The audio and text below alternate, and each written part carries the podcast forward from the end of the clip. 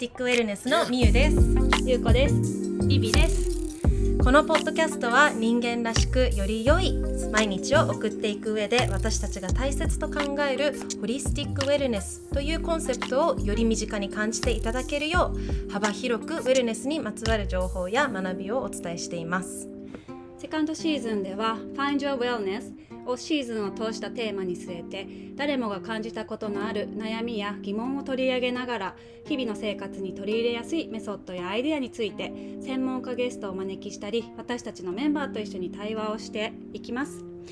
今回ねあのちょっと時間が空いてしまって3ヶ月ぶりぐらいの収録になるんですが、お久しぶりです。お久しぶりです。そして今日は特別ゲストにミコの運営メンバー2年間ミコ一緒に運営してきてくれたビビを お迎えして。イエーイウェルカはじめまして。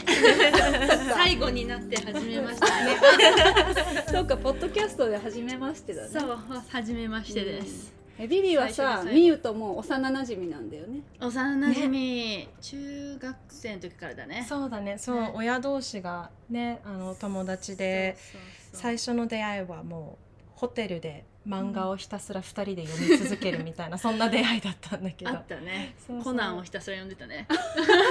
そう東京で久しぶりに会った時になんかエリカもやっぱウェルネスのこととかすごい興味があってじゃあ一緒にミコやろうよっていう感じで一緒にチームに加わってくれました。はい。はい。ということでねまああの今日3ヶ月ぶりだった理由っていうのは、まあ、今ミコもいろんな変化の時期ではあってあのこれから、まあ、今もう始まってるんですけどニューミコっていうのをねもう立ち上げていてあのその立ち上げの準備がいろいろあったのでちょっと3ヶ月ぶりになってしまいました。そしてあとこのこのエピソードがもう最後のエピソードにミコストーリーズとしては最後のエピソードになっちゃうんですけどあの今後のニューミコもねあの同じく応援してくれたら嬉しいです、うん。ニューミコについてはあのこのポッドキャストの最後でちょっと説明をしたいと思います。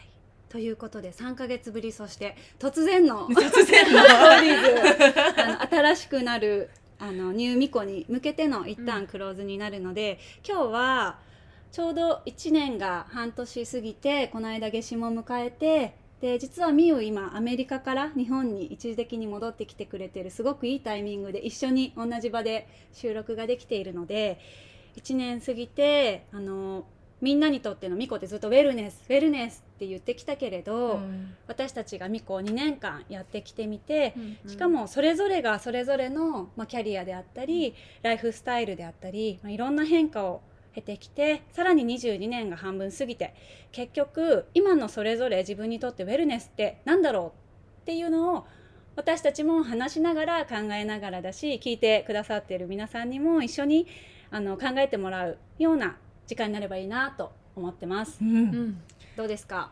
いいねテーマ。ね。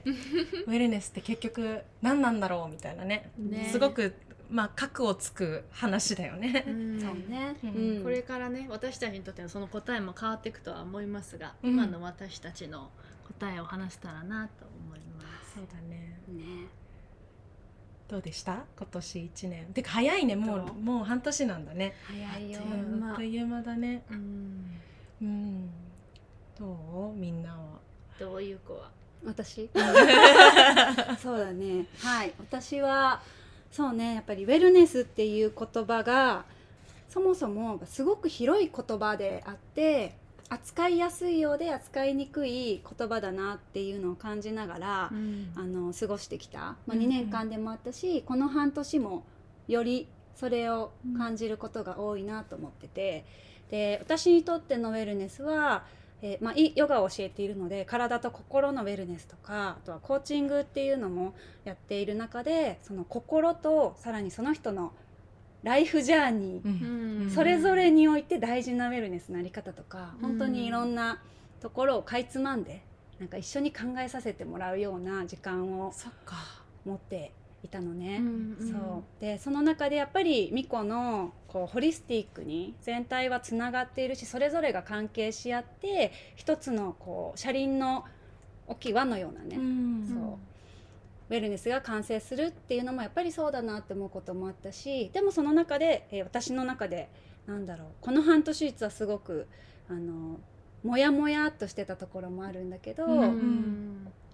えーやっぱりキャリアとか、えー日本でこう、まあ、女性としてさらに私はこの2年間フリーランスになってみてどう自分のキャリアを模索していこうかっていうところが自分のウェルネスの中ですごく大事な軸を占めててでもこれどうどう進んでいったらいいんだろうっていうようなね、ことも正解がどんどんなくなってきている世の中になってきている。ううんんえ今優子ってあ、まあ、リスナーさんとかも優子のことを知ってるかもしれないんですけど優子は今どうねいろんなプロジェクトやってるけど今何してるのか教えてください。はい、えー私は2年前にあのずっと IT 企業で働いていたところからそれをまあ辞めてヨガのインストラクターっていうのをしながら、えー教育スタートアップでコーチングっていう手法を使ってそのライフジャーニーとか自分のパーパスとかビジョンとかをこう新しく見つめ直して次に行きたい人のサポートっていうのを、えーしてきました。うんううん。このちょうど収録をする前に3人でお茶してたんですけど なんかね優子がなんか最近ピンとこないっていうことって言っててと、こない。ね。なんか旗から見ると私たちから見ると、優子はどんどんこう自分がやりたいことを追い求めてって、かつこのその幅をこう広げてって積み重ねてってるような感じに私たちは見えるんだけど、なんかやっぱりその中で本人はそうは言われてもピンときてないんだよね。そう。今私は何も決められない。うん。そうだそうだ。時期。さっきもね。話したんだけど、うん。そのモヤモヤとどう過ごすかっていうのが、ここの数ヶ月すっごく大きなテーマででも SNS を見た周りの人はいろいろやってるねとかうん。楽しそうだね頑張ってるねとかって言ってくれる、うん。だけど自分自身が全然その感覚がなかったりしてそのギャップに驚いたりしてる中でそう美優がねアメリカから帰ってきて「うんうん。いや医学部の勉強どう?」って話してて「いや私何も決められないんだよね今」って言ったら、今美優が「あ分かる私もだよ」っていう話になって「うんうんうん。あこれすごく今日話したいテーマだね」うん。っていう風になって、まあ、今話してるんですけどね。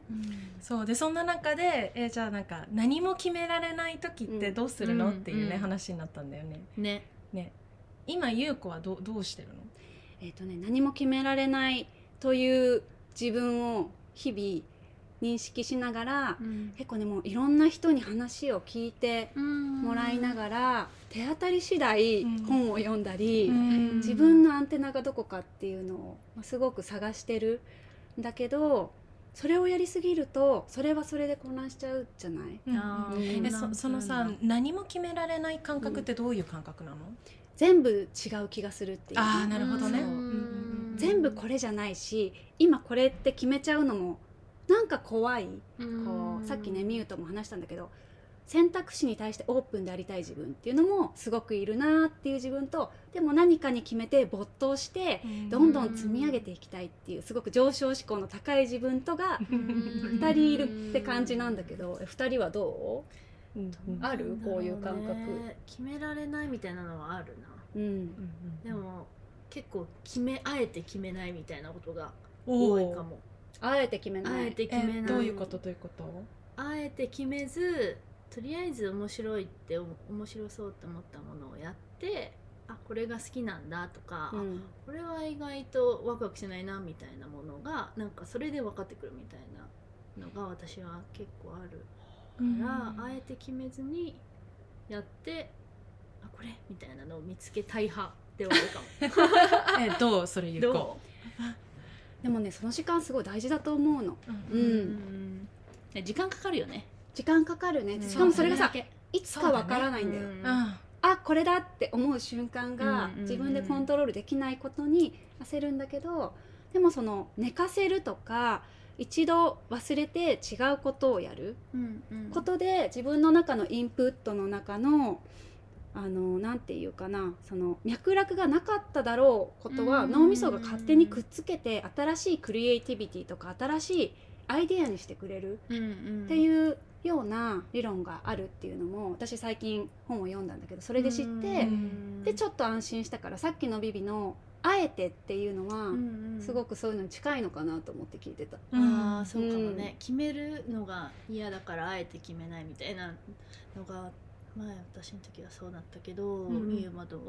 私はそうほんなんかすごくわかるんだよね、うん優子が言ってることが。なんかあの決めちゃうともうそっちの道しかなくなっちゃうとかあとはやっぱりピンとこないと私はこうどうなんだろうなんかなんか動けない自分もいるんだよねピンとこないと、うんなんかなんかむやみに決められない？うん。でもピンときてないからときだからこそやっぱり動いた方がいいっていうのもなんか、なんかね分かってるんだよね自分の中で。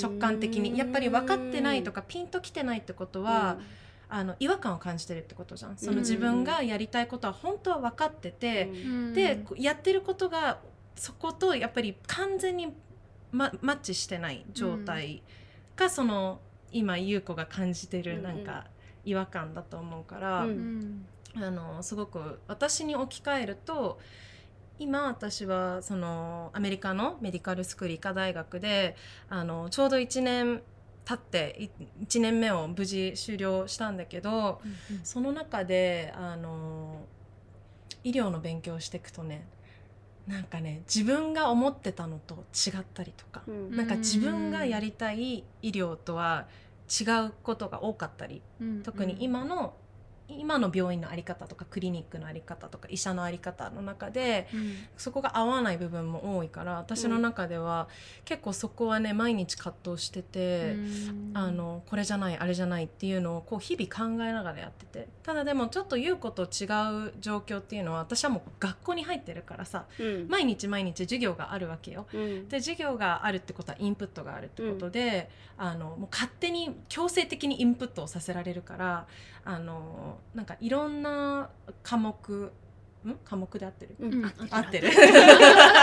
アメリカから戻ってちょっと今日本語と英語の スイッチがねそうあの時で間がきてない。そう大丈夫。大丈夫合ってた。大丈夫できてる。よかった。完璧。その科目があの本当ここ最近勉強したのはホルモンの勉強とか、うん。あのね生殖器。うんうんの勉強だったり消化器官の勉強だったり。でもその前は、えっと免疫学だったり、うん。そういった本当いろんな分野の科目の勉強をさせてもらってるからその中で結構考えることもできてで優子が言ってたその寝かせるとうんかインプットをするとかっていうのを今繰り返しながらあのそっか私はこういうことをやりたいんだとか医療の今のこういうあり方があるけどちょっと違う本を読んでみて学校では与えられない本を読んでみて、あこういった全く全然ね病院に沿ったことをやってないお医者さんもいるんだっていうのを、こうインプットしながらでもなんか考えあえて考えないようにしたりして、うん1週間過ごしたりしてるとなんかちょっとずつ今ねクリアになってきてる自分がいるの。だから優子が今感じてるその決められないとかなんかピンときてない感覚はまだ私もあるんだけどちょっと今なんか光が見えてきてる感じ。あいいね。うん、かちょっとずつなんかモヤモヤがちょっとだけなんか輪郭が見えてきてるような感覚。うんうんうん今みゆの話聞いてて面白いなって思ったのがこうピンとこないところが分かってピンとくるものが見えてきたみたいなのがあ結構あったんだろうなって思ったのがうんねうん。ーやっぱピンときてないことに気づくことも大切だよね。うん。うん。うん確かに確かに、うん。これ違うなみたいなうんね、うんうんそうだね。さっきもね、あのお茶しながら話しててねこうパートナーとかに、うん。A と B どっちがいいってビビ聞くんだけど B でいいじゃないって言われた時に B 嫌だったっていうことに気づくって話をしたんだよね。あ自分の中で答えがあったって。そうそうそう。あ A だったんだみたいなね。そこからそうね。あの私がどうやってあのアメリカ人プロムデートをどうやってあのコインで決めたかみたいな話もしてて本当にまさになんだろうな。自分の中では分かってるんだよね。あの本当はね。本当はね、でもそれを引き出してくれるコーチだったり、うんうんあるいはパートナーだったりあるいはまあセルフワークなのかもしれないけど、うん。そういうのを通じて、まあ、じビビが言ったように時間がかかるよね、うん。だからこう焦ってるとなんかもう。あのたどり着かないから。そうね。あ焦ってる今。焦ってる。焦ってるね。でもそのさ、うん。なんで焦ってるの？っていうその決めてたもんそうね。なんかいろいろ。そうそれもさっき2人と話してて気づいたのは自分で自分を焦らせているうん。っていうのにも気づいてうん。自分で勝手に今年のいつまでにこうありたいっていうデッドラインみたいなのが強すぎぎるとそれで自分を縛縛っちゃう、う。うん。うんあその状態なんだなっていうのにも気づいたね、ううん。ん、だから。でもやっぱさそういうデッドラインって大切だよね。特にフリーランサーとかってさ、こう誰から何か言われるわけでもないしさ。う。んで今そういったフリーランサーも増えてきてると思うんだけどね。じゃあどうするのみたいな、そうだね。うんうん、でもやっぱ決めなきゃいけないし。でも自分にプレッシャーかけすぎるのも逆にそう。ねうん。なんかやりたいことが見えなくなっちゃったりとか。そう。だからこそやっぱり寝かせるとか、うんさっきのねあえて視点を変えて今まで全然読んでなかった本を読むとかアートに触れるとかさ、ただ草の上で寝転ぶとか、うん。そういうの自体が実は全体の自分自身の次のアクションを決めるのに実は役立ってるうんっていうのもこう受け入れてあげてうんやってあげるっていうのはすごい大事だよね。大事だねね今さちょちょっとそれるんだけど話が、うんあのーやっぱり自分の中で何かが引っかかってる時って、まあ、そのさっき言ってた違和感もそうなんだけどもしかしたらそのシャドウが邪魔をしてたりとかするね。でよ。ちょっとそのシャドウについてあるよ。ゆうこ ゆうこちょっと話してくれない最近なんかシャドウワークにすごい興味があって。あ本当、うんうんそう、えっと、まずシャドウっていうのはそのコーチングとか心理学の用語であるんだけれども、ひまあ、一人の人がいたとしてその中にたくさんのサブパーソナリティっていう、うん。まあ、小さい小人みたいなね人格がたくさんいるっていう考え方があって、うん。で時と場合によってみんなそれぞれ違う性格と違う信念と違う主張を持ってうん。それが自分一人の中に例えば1,000人とかいるって言われてるでその中でメインキャラクターは20小人1000人ぐらい。人そう小人1000人います。皆さん小人1000人。いらっしゃいます。いらっしゃいます。そういう映画あったよねなんか。あああれ違うか。あのディズニーの映画あああそれはなんか。感情の。あれは感情か。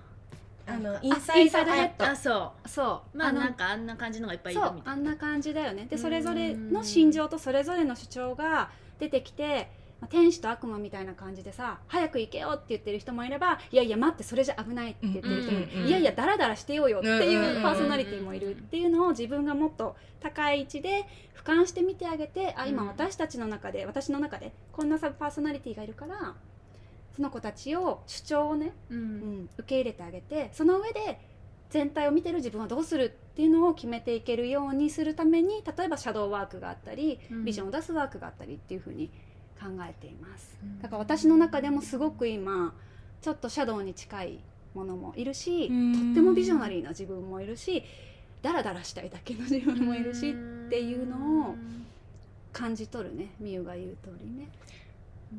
なんかさその簡単にじゃないけどあのじゃあちょっとシャドーワークやってみたいなと思ってる人で最初にできるなんか簡単なものって何かあるの？そうだね。実はそのシャドウっていうのは自分自身でも気づいてないぐらい抑圧された奥の方にいるうん。パーソナリティの一人って言われてるから出ておいでって言って出てこないかもしれない。でもふっとした時にいることに気づいたらその存在をやっぱり認めてあげて声を聞いてあげるっていうことからなんか始めるといいなっていうのがあってだからあこれもしかしたら自分の中で抑圧された声かも。だちっちゃい頃からお父さんお母さんに言われてたこと。学校の先生に言われてたこととかがもう積み重なって積み重なってあこのパーソナリティは出てこない方がいいっていう子。でもすごくちゃんと主張を持ってるしその子も自分のパワーになってくれる本来存在。そう。だから捕まえに行こうっていうよりも出てきた時にあ私本当はこういう声持ってたっていうのを意識してあげるっていうのが大事かな。なんかね今すごい鳥肌立ったのはなんかそれがまたなんか自分のパワーになるっていうふそううに言ったよねう。んすごい素敵だよねそれ自分の中にあった声に気づくことによって、まあ、それをもう一度気づくだけでそうあのー存在が自分の中で増すもんね。そうなの。うんでなんだろう物事ってさ押さえつけるとさ噴火するじゃない、うんうん。あのコーラの瓶バーって振ってさ蓋したままだとさもうさ瓶が破裂しちゃうよね ちょっと例えがいいかわからないけど。いやでも本当そうだよね。流れるものを流してやる。出るものを出してあげるっていう自然の摂理じゃないけど、その声をまずは聞いてあげる。でそれを今叶えてあげられるかどうかわからないけれどそのパーソナリティが持ってる声ってのは自分の個性なんだもんっていうふうに考える。それってやっぱりその自分が見見たくないドロドロした自分部分のこともシャドウになるの、なりうると思うよ、うん。だから自分で押さえつける。うん。例えば女の子はおしとやかでなければならないっていう信念をずっと感じながら生きてきた人は男性的な自分の一面をすごく嫌ってしまってるかもしれなわくてかる。そうするとその自分ってだんだんもう声を発しなくなっていくけどいるの。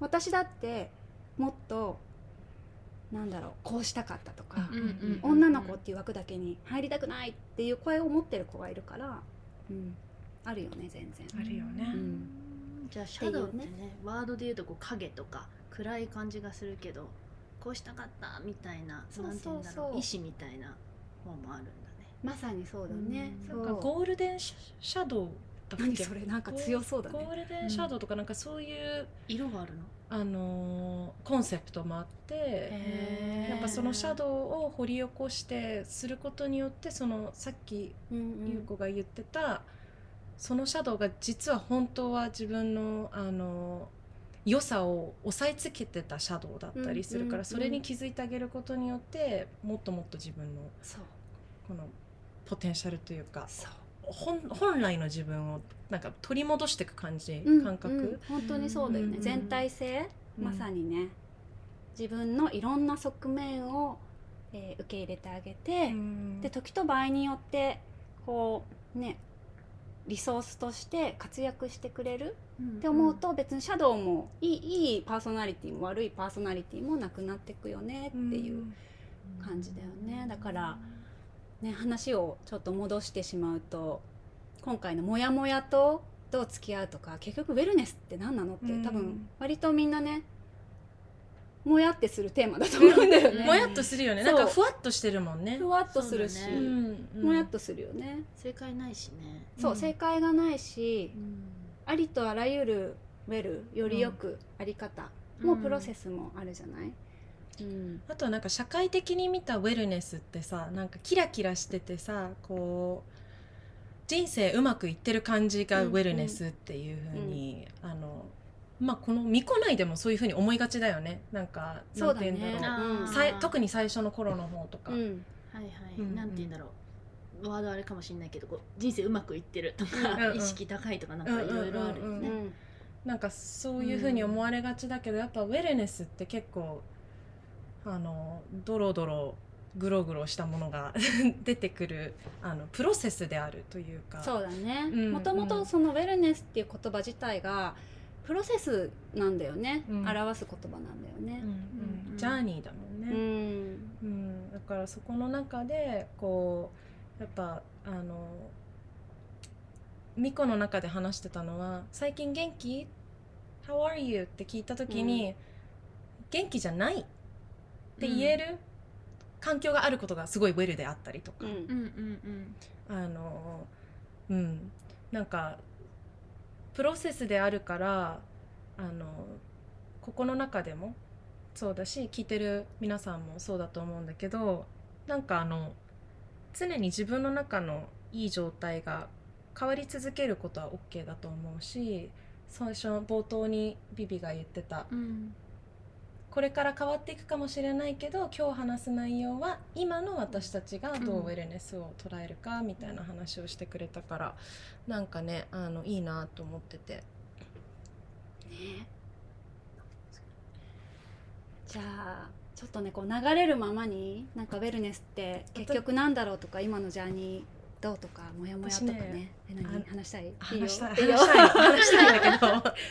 あのその最近の自分が考えるウェルネスは最近読んでる本で書いてあるんだけど、まあ、ミコではさ十十軸があるっていうふうに言ってるじゃん、その人が書いてるのはその十軸の土台にあるのがインナーライトって呼んでるのね。インナーライト。うんすごい光ってそうだね。そう。めっちゃ光ってるんだけどそのインナーライトっていうのは、うん。あの自分の心の中のコンパス。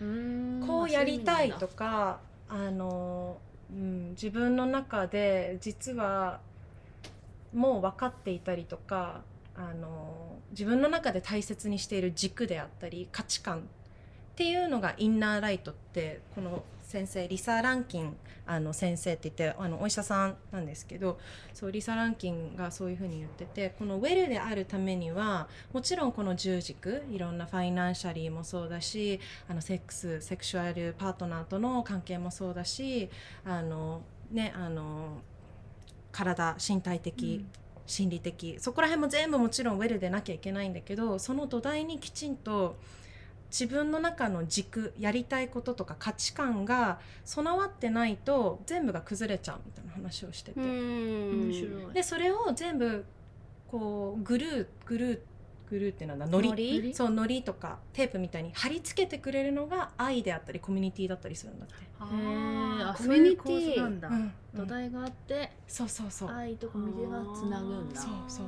で私それを聞いてなんかねすごいしっくりきたの。なんでかっていうと、ミコをずっとやっててなんかウェルネスって何なんだろう？っていうのをやっぱりずっとモヤモヤしてたんだよね。この十軸があってみたいな、うん。でもなんかでも全部バラバラしてるしでもつながってるしとか、そこでモヤモヤしてたんだけど、この人の話を読んであそっかこの土台インナーライトがあってかつ愛とコミュニティでつながれて、うん。その中でバランスを取りながらウェルネスでこう自分で探していくものなんだなっていうのをなんかねじなんかすごいしっくりきたんだよねその捉え方がウェルネスの。うん。私も今しっくりきた。本当？ね。うん。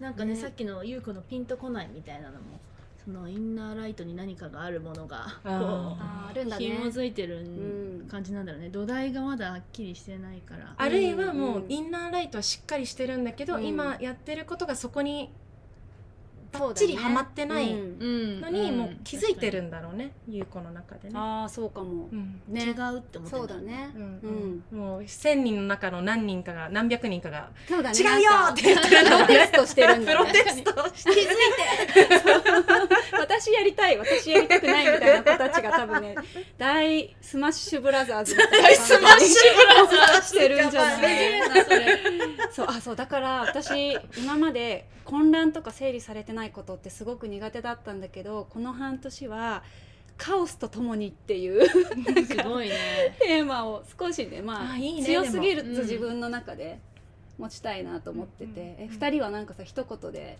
ここ、まあ、半年間ね来てるけどうん。なんかある、まあ、こんな感じでウェルネス捉えられたらいいなとか、うん。過ごせたらいいなみたいな。ちょっと考えるちょっと待ってなんだろうな。うんなんだろ私ありのままにやありのまま、な なんか昔流行った歌みたいな。感じうありの そんなありのままの。なんかそのまま良い時も悪い時もありのままにうん。受け入れて次に進むみたいな。いいね。のは。えあのさ実績のあれ。なんだっけ？自分はすごく実績が。ああそうそうそう。なんか私自責強いタイプで。自責自分を責める自分を責責めるそうそう。ん。うが強くて多分それちっちゃい時からのあの性格だと思うんだけど、なんか今までは自責がダメだからそれをなくさないとって思ってたんだけどまあある方にもらっていやその自責の自分がいたからできてたこともあるからそれを認めてあげてうん。それを特性として生かしていきましょうねってもらってあ確かになってリソースだねまさにね。そうそうって思ったからそういうありのままに、いいね、いいねいいね、うんかなって思ってる最近。えーみゆはどう？な。んかね、遊び心を大切にしたいなと思っててあのー結構を真面目にちゃんとメディテーションとか真面目にちゃんとジャーナリングしなきゃとかそのしなきゃが今まで多かったんだけど、うんうん。最近はやっぱりあのーちょっとタッピングメソッドをトトライしてみたりとかなんかブレスワークちょっとやってみたりとか、うんうん。なんかウェルネスっぽくないものもちょっとやってみたりとかなんか最近結構試行錯誤が多くてううんうん。その中でなんかあの世間って世間的にすごくウェルネスっぽいものをやらなくてもうん。あの自分の自分らしいウェルネスっていうのを探してる最中だから今、うんなんかちょっと遊び心を持ちつつなんか楽しくいろんなの取り入れていきたいなって今は思ってる。うん。そうだだよね、うん楽しいって結構根源的なうん、ところじゃない？楽しければやりたいし、うんうん。楽しくやれば自分自身もね心地いいし、うんうん周りの人にもそれって伝わるしね。うん。うん。ゆうこはどう？私はカオスとともにだね。あそっかそっかそっか。カオスとともに素敵。いいね。ねそうカオスな自分も受け止めづらいけどまあ受け止めてうん。見てだね。なんかねヨガの考え方でさ、あの失敗と成功を平等のものに見ましょうっていう教えがあるんだよね。うんうんうんそう。なんか最近すごくそれをよく思い出してるのと、素敵。毎日ねあのヨギティーっていうさアーユルベーダのハーブティーを、うん。できるだけそうそう。読むようにしててそれにちょっとタグにおまけ的になんかその日のワンメッセージみたいなのがうん。書いつもあげてるよねストーリーにね。あそうそうそう、ん。あれ結構みんななんか喜んでくれてて、うんうん。でここ最近3回ぐらい出るのがなんだっけ「You can start again. いつでもやり直していいよ」みたいなのが出るのよ。いいね。そう。だからそれにすごく励まされて。うんうん。なんか意味ああるって思うよね。そう。すごい体育会系だなとも思うけどね。そう？そう。そう？もう一回ややり直せるって？そう。だから失敗したらできるまでやればいいじゃんみたいなふうにも取れるけど、ね。まあまああの失敗しても成功してもいつでもやり直せるってさすごく心強いよね。そうだね。そういうふうに考えられると、うん。なんか世界が広がりそう。うんうん。ね、そうなんだよね。じゃあ3人それぞれのウェルネスに対する向き合い方とかウェルネスジャーニーは続いていくし聞いてもらってる皆さんもそれぞれの、ね、興味だったり関心だったりに沿ったウェルネスジャーニーを持っているしこれからも探していくと思います。じゃあ最後にいつも聞いている質問を聞きます。ビビあのあそうだ。そうだ。お。えっとシーズン2ではオッケーあのエピソードの一番最後に今日自分にご褒美をどういうご褒美をしますか？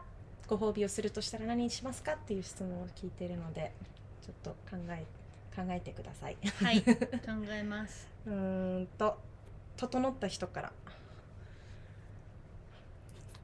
大喜利みたいな。確かに。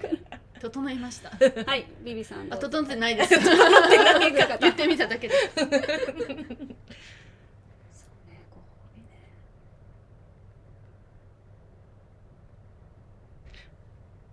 整いました。はいどうぞ。あのご褒美というかなんだろうね。もう今日本に久しぶりにまた来てやっぱり友達とビビもそうだし、優子とかもそうだしこの後も友達に何人か会うんだけどやっぱり人のエネルギーって本当にねあの何にも変えられない。あとは出会いとかその人の考え方であそういう考え方もあるんだっていうのがやっぱり何にも変えられない私の中では宝であるからこの後もまた友達と遊ぶっていう自分のご褒美をします。いいね。私うん。うん。なんだろうなやっぱり私本好きで、うん。うん、で結構いろんな人に会った後に本屋に行くのが好きで、あそうなんだ。そう。多分その時の自分のこう人からもらったエネルギーをもとにあこれがいいみたいな面白い。面白いそれうん。結構行くから、うん。行ってみようかなと思うこの後。本屋さんに。いいねいいね。ちょっと何選んだか後でまた教えて。うん。うん、連絡します。ゆうこは？はい私はご褒美はそうだな。今日はね久しぶりに会いたかった。ビビもミユもそうだし今実はここ収録させてもらってるビジョナリーガレージっていう素敵な場所なんだけどここに来るのもすごく久しぶりでなんかもうすでにご褒美をもらってるなっていう感じだから、もうこの瞬間を味わい尽くすっていういいですね。感じで過ごしたいと思います。はい、じゃあ「ミコストーリーシーズン2」えー次の new ミコに向けてステップアップステップアップステップアップしていきます。はい、で新しいミコについて少しだけご紹介させていただくとあの今までもスラックコミュニティとかオンラインとかオフラインのイベントで多様なウェルネスについて扱ったり対話できるような場を設けてきたんですけどもこれからも毎月ワークショップをやったりスラックで情報交換をしたりっていうのは変わらずやっていきますで新しい取り組みをどんどん取り入れていったりとか、まあ、海外と日本をつなぎながらみんなでウェルネスについて語り合ったりあと新しいポモドーロテクニックとかねやったりとか、うん自分自身がコミュニティの力を使ってより良い社会を作りながら自分もより良い人生を過ごしていくためのコミュニティとして新しく生まれ変わっています。そう今あの私もニューミコに入らせてもらっててイベントに参加したんですけど、えっと、ボンファイヤーセッションっていうのを月に一度開催していてあのこう最先端のウェルネスの学びを、あのシェアしてるんですけどそこで毎月違うテーマでやっててこと今月のテーマがスピリチュアルウェルネスでもうほんとスピリチュアルについて話し尽くした回だったんだよね。すごい面白くて。だからそんなことだったりあのさっき優子がシェアしてた、まあ、ピアコーチンググループコーチングだったりあの、ね、ポモドーロとかいろいろあるので興味ある人はぜひあのミコのインスタからメッセージしたりとか。はいそうですね。で、えっと、募集をさせてもらうタイミングが、えー来たらまたミコのメンバーからご連絡をさせてもらうのでミコホリスティックウェルネスのインスタグラムをぜひフォローしてください。8月は人間関係とか親との関係であったり9月はファイナンシャルウェルネスあとは自分自身の価値についてみたいないろんなウェルネスを深めていくような学びの場そして対話の場をミコが、えーやっていきます。はい、じゃあ最後にそうだね、うんあのシーズン2ずっと聞いてくださった皆さん、まあ、本当にありがとうございましたありがとうございました。ね、私たちもすごい楽しみながらさせてもらってたので、ね、さあの終わっちゃうの寂しいけどうん、あのこれは Goodbye ではなくてあの See you again だと思っているので、スーンだね。ね、See you again soon だね また近々どこかでお会いできるのを楽しみにしてます。See you again Thank you ありがとうございました。またミコのコミュニティでお会いしましょう。Have a beautiful day and hope to see you again soon Bye